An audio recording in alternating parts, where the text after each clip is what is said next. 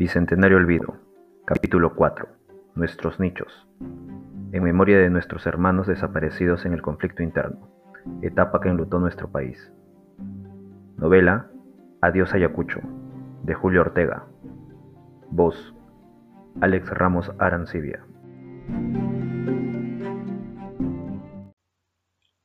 Vine a Lima a recobrar mi cadáver. Así comenzaría mi discurso cuando llegase a Lima pero ahora solo empezaba a salir de la fosa donde me habían arrojado, luego de quemarme y mutilarme, dejándome sin la mitad de mis huesos, que se llevaron a Lima.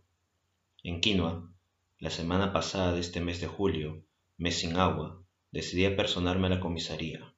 El sargento se puso de pie al verme entrar. Alfonso Canepa, dijo. Hola, sargento, saludé yo de buen humor. Vengo a ver esa denuncia que dicen me han hecho ¿De qué me acusan ahora? No te hagas el cojudo, advirtió sin mirarme. Eres terrorista. Peligroso eres. ¿Cómo voy a ser, pues? protesté. Soy un dirigente campesino.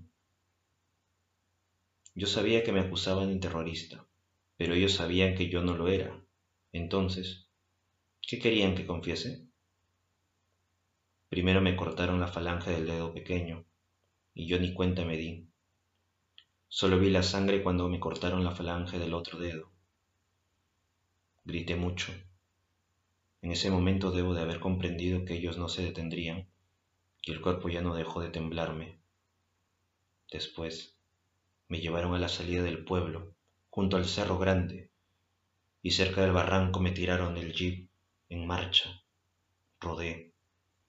Rodé gritando, buscando una piedra, una zanja donde ocultarme pero me arrojaron una granada que explotó muy cerca y pude ver, como si fuera de otro, que mi brazo derecho se desprendía de mí, haciéndome adiós por los aires, y caí, sabiendo que me moría.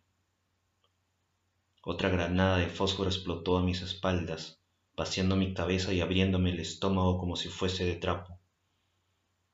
Mientras daba vueltas en el aire he visto las guardias que bajaban la ladera aullando como lobos.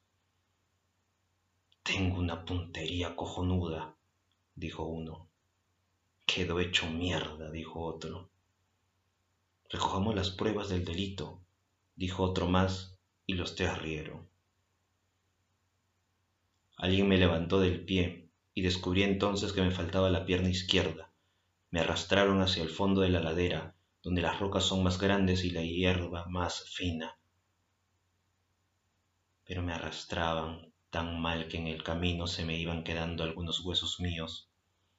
Me dije que tendría que llevar la cuenta precisa de mis partes perdidas para recobrarlas luego y darme sepultura. Pero cuando me arrojaron por fin a un hueco ancho y poco profundo y empezaban a taparme con piedras y paja, he creído ver a uno de los policías hurgando en torno con una bolsa de plástico en las manos y de inmediato he sabido que este hijo de mala madre recogería mis pedazos para llevarse medio cuerpo mío.